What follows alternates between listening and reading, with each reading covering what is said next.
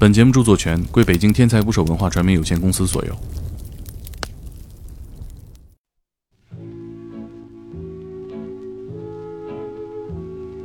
大家好，我是猛哥。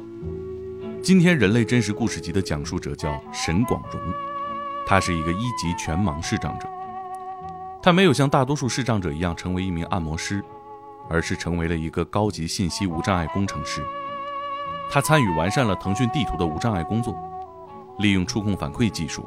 将手机震动模拟触觉，把它和手机地图结合。当盲人导航走错路的时候，手机会用震动引领他们回到正确的方向。触控反馈技术来自于吃鸡游戏《和平精英》，沈广荣就是其中一名玩家。他从小就热爱游戏，这也成为他选择自己人生道路的重要因素。我们今天来听听他的故事。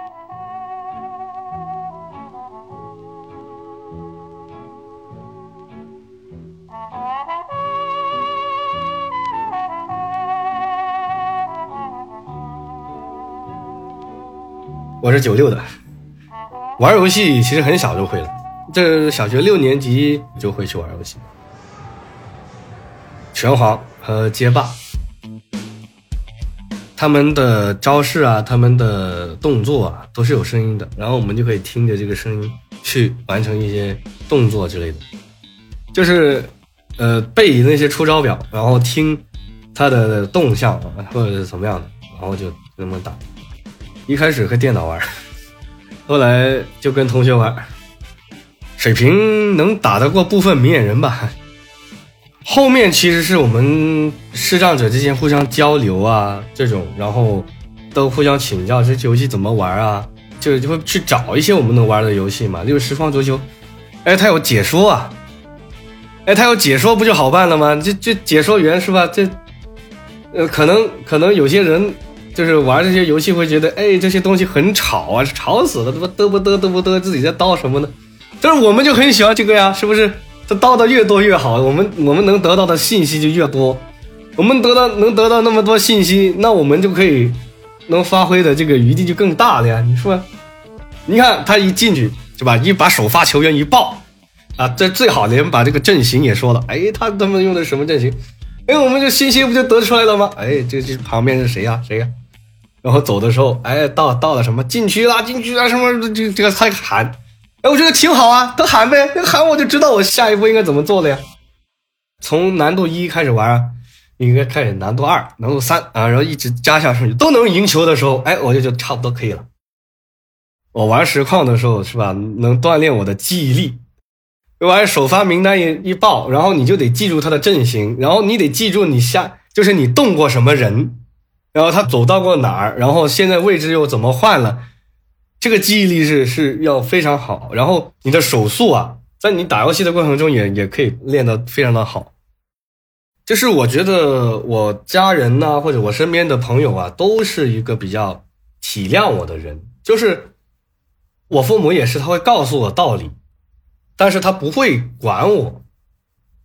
就是路是我自己走的嘛，他会告诉我哪些是对的，哪些是错的。但他从来不会管我这些东西，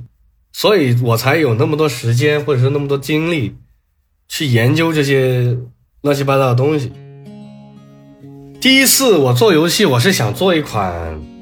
明盲互动的游戏的，就是明眼人跟视障者都可以玩的游戏，可能是一个古风的游戏，是一款有画面的，但是它是做了无障碍的一款游戏吧。但是后来发现呢，美工太贵了，我支付不起，支付不起就退而求其次，就做一款盲人能玩的游戏吧。然后发现现在国内其实很多种游戏类型都有视障游戏的设立，然后我又翻了翻，唯独有一样没有的，就吃鸡，就是呃之前我看到呃有人在玩这个绝地求生跟和平精英嘛，然后。我就去看那些直播，看那些主播是怎么玩的，然后就设计一款吃鸡游戏吧。啊，我是先天的，先天性的呃一级全盲，然后无光感，很小的时候去认知事物的时候，就是靠的呃触觉啊、听觉啊和嗅觉啊这些去体现的。然后我觉得其他的通过别的方式都可以弥补掉，我觉得还好。我们没有颜色的概念，其实就是他们说的黑色、白色呀、蓝色呀，什么好看呢？我是没概念的。就是就是他们提到这个的时候，我基本上是无感的。颜色这个东西是很主观的，所以我觉得让人给你描述，嗯，有点难。通常我现在是基本上要看一个什么东西的时候，我就会发给能看到的人说，问一下他这个大概什么颜色会好看呢？就就 OK 了。呃，因为我们上学九年义务教育之后，就是职业的。学习了，初中左右，我就会知道，哎，高中就得学按摩了之类的。呃，按摩其实也可以，就是呃，帮人家治疗一些呃疼痛啊什么的小病啊这之类的。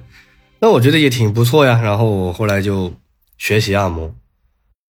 其实我很多东西我都比较感兴趣的，就是所有我能接触到的，我都会去尝试。学架子鼓啊什么的，然后有一次我出去，我好像去买一个架子鼓的插架还是什么东西的，他就琴行啊，琴行里一般他过来打招呼，过来说，哎，你好啊，我是玩啥的啥的，然后你你你眼睛什么回事啊？然后呃，你是先天的吗？然后怎么怎么地，然后就开始聊起来了，聊着聊着，然后就发现，哎，我们聊的挺好的，然后后面就。留了这个联系方式，然后后面就有了联系。嗯，他是个玩吉他的，然后我们认识了以后，大家可以经常一起玩，玩着玩着说他有几个朋友，要不拉着一起看能不能，呃，组个乐队，然后来就组起来了。我第一次演出应该是在给一些呃留守儿童去做公演。而且身边还有那么那么几个人在那，那就是整个人不会有那么紧张。我们唱了很多歌呀，我印象最深刻的还是每一次我们都会唱《海阔天空》。主要鼓手其实也是一个比较不尴不尬的这个地步，我都经常被他们说说你你这里就不要太太花里胡哨了，这个这个就把这个谁谁谁的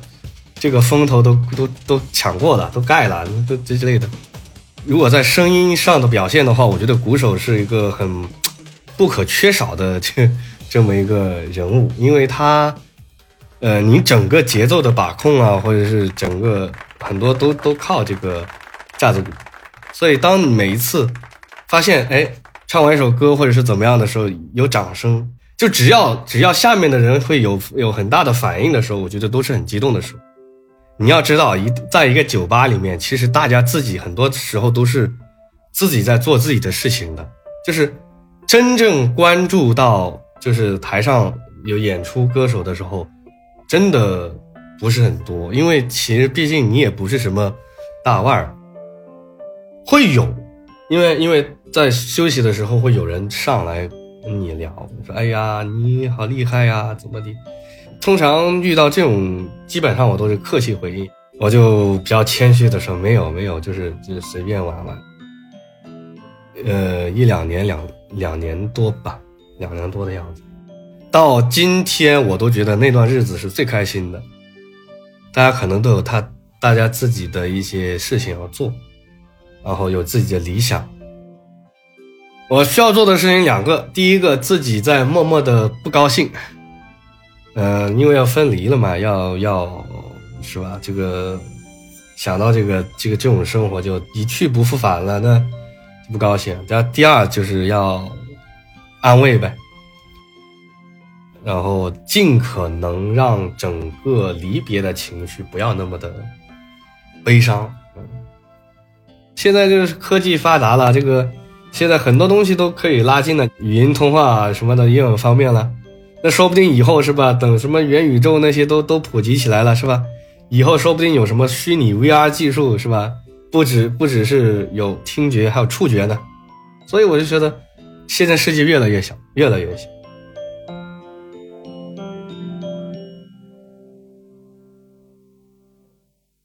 初中那会儿电脑玩的比较好的时候吧，我就会觉得，呃，为什么电脑上有程序，程序可以呃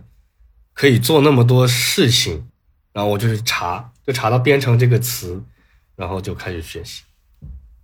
以前没有 IDE，就是没有代码编辑器的这种困难，就是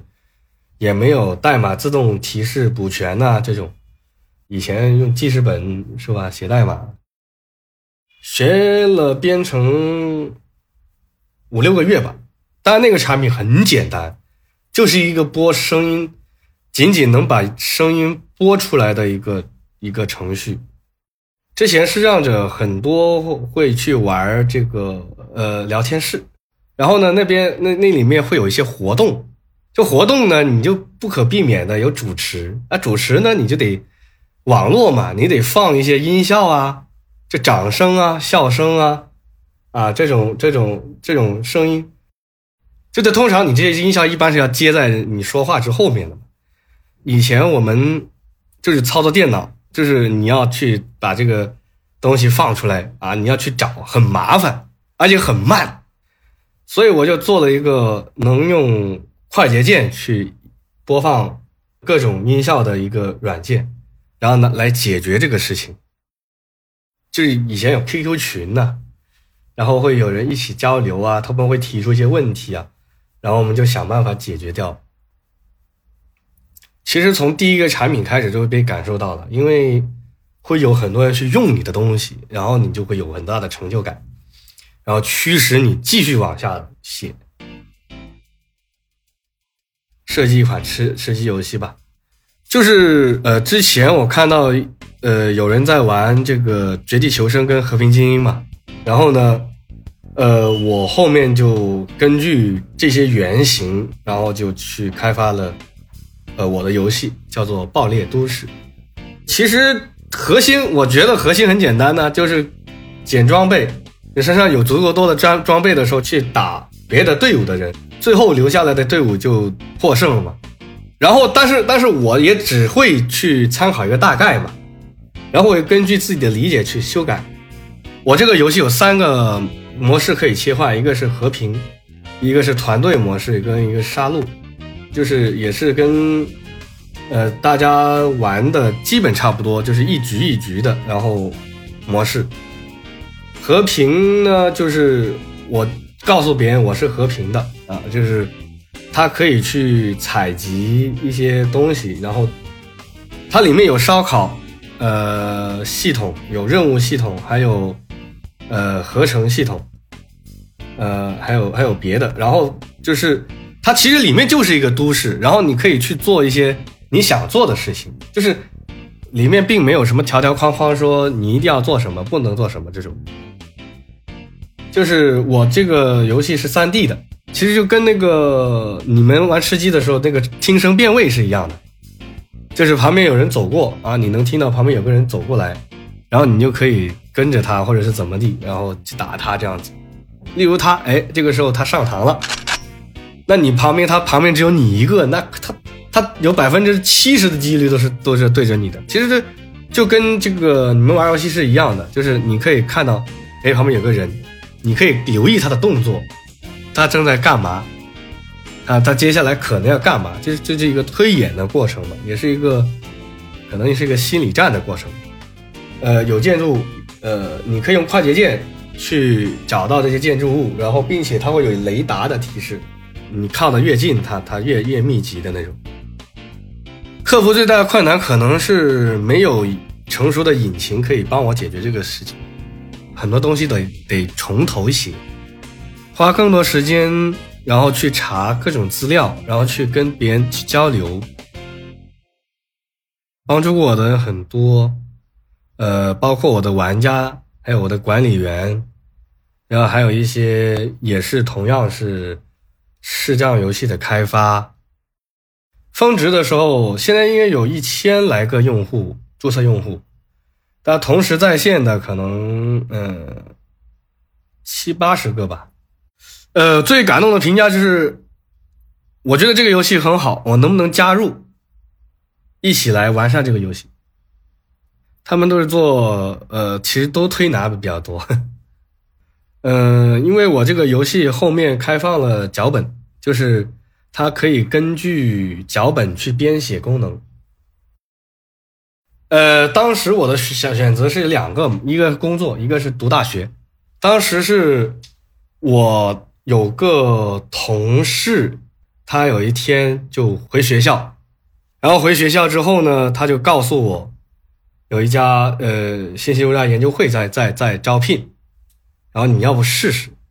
然后他说我就在里面，但是但是他那个时候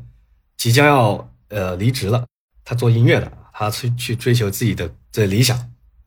呃，当时我是投简历，然后说试一试，反正不吃亏嘛，那不行，那我再去读大学嘛。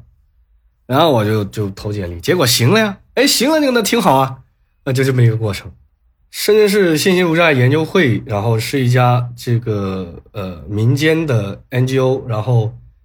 会给一些产品做呃信息无障碍的优化。对，有明眼人，有视障者。呃，我觉得，比如说信息无障碍这个很广，这个例如你去浏览互联网，你去获取信息。那可能，如果你你不戴眼镜，那可能你这个时候就可能看不清了。那对于你来说，这个时候可能也是一种信息的障碍。然后有一些产品可能它设计之初没有考虑到这个无障碍的这个这个事情，会导致呃不能用或者不可用的状态。呃，我们就会给这些产品做无障碍的测试，然后并且。就遇到的问题就会反馈，并且写这个把解决方案也附带上去。我第一款手机是键盘机，就第一台手机是那种那种很老的那种功能机，就是没有语音的，什么什么都没有的，就就很多菜单你只能靠死记硬背的那种。后来有了智能机之后，哎，我就发现，哎，原来视障者也能玩用手机的。是用的屏幕阅读器，然后，呃，屏幕阅读器可以把屏幕上的文字用语音的方式朗读出来。其实从这个时候就可以会慢慢感知到这个有人对对这些群体的关心啊，至少有产品去注重这些东西。我是呃一名信息无障碍工程师，让所有人都能享受到信息。给我们带来的呃这个便利，呃，我参与工作的第一项产品应该是给呃 QQ 空间做这个信息无障碍优化，然后让呃视障者也可以便利的使用这个 QQ 空间。中国大概应该是一千七百万的视障人群吧，没没记错的话。呃，我觉得大部分视障者不出门的原因，是因为可能不太习惯出门。麻烦可能是第一就是过马路，因为没有红绿灯，没有呃提示。第二个麻烦就是可能有些人会依赖盲道，但是现在盲道的呃占道情况，或者是盲道的这个呃建设啊，本身可能就有些问题，会导致路上不安全。呃，然后其他的可能就是 A P P 了，就是可能地图，就是我们可能走路导航得去用到步行导航，就是呃，视障者除了靠听以外，他其实也在路上啊，他很难去分心去听说，哎，现在是不是走直线之类的信息。因为视障者，你要去用耳朵去听附近的这个呃环境，附近的这个路况，呃，地图不方便，这个呢一一直都是有的，就是也是一个呃老生常谈的问题了，就是一直都会有人会提说地图不好用之类的。创的演变的过程应该是呃，因为你手机还有个震动，那是不是可以用震动？去弥补一些这个信息上的缺失，是吧？那那你用耳朵现在在听这个环境的变化，那是否还是可以用这个触觉去传达一些信息呢？那这样你就可以呃两边都能注意得到。呃，这体验应该是来来自于这个《和平精英》的这个游戏震动反馈。呃，我们跟腾讯这个《和平精英》那边的触觉反馈，然后上线了一个腾讯地图，就是在走路的过程中，它除了这个语音播报以外，还还会有这个震动反馈。然后这个腾讯地图呢，它可以通过就是震动反馈去提示。就是步行导航的时候去提示障碍用户这个方向是否正确，或者是偏离了多少，因为因为以前在地图上面，呃，很难去判断你是是不是走直了，就是你这个方向是不是对的。然后呃，现在我们就这个震动就利用了一个夹角的提示，就是你偏离微偏可能不不太重要嘛，当然如果你三十度啊，这这种就有点厉害了嘛，那这个时候就会靠震动。去告诉你，哎，你这个方向是不对的，那你应该去换方向了。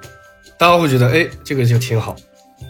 就要拿着手机，他告诉你，哎，三百米左转，就是导航的不可能一直呱啦呱啦呱啦给你叫嘛。你在这个过程走的过程，你也不会感觉到慌，因为你手机是有反应的。就算你手机拿的不对，它也是有震动的。然后视障者在心里面就会安定一些。一旦是让人一安定，那我觉得他后面就基本上不会有什么安全问题了，因为他会很专注的去做一件事情，不会为了地图去分心。我我希望就是在以后这个的城市啊，或者就就在以后的世界里，就不再有这个视障和这个呃非视障的说法，就是所有人都是一样的。一样能够平等的享受这个一切的这个科技和一切的服务。